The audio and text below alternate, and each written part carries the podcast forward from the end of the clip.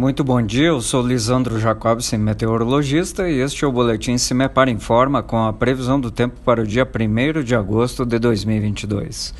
Aos poucos o frio vai perdendo intensidade no Paraná.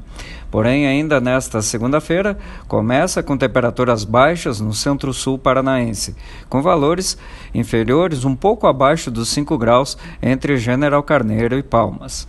Destaque para grande amplitude térmica ao longo do dia, pois se mantém bastante ensolarado e as temperaturas ganham bastante elevação até a tarde, chegando bem próximos aos 29, quase 30 graus no noroeste paranaense.